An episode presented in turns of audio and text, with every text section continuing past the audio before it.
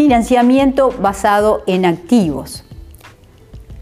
La financiación basada en activos se refiere al endeudamiento con garantía específica o no de los activos del balance de una empresa.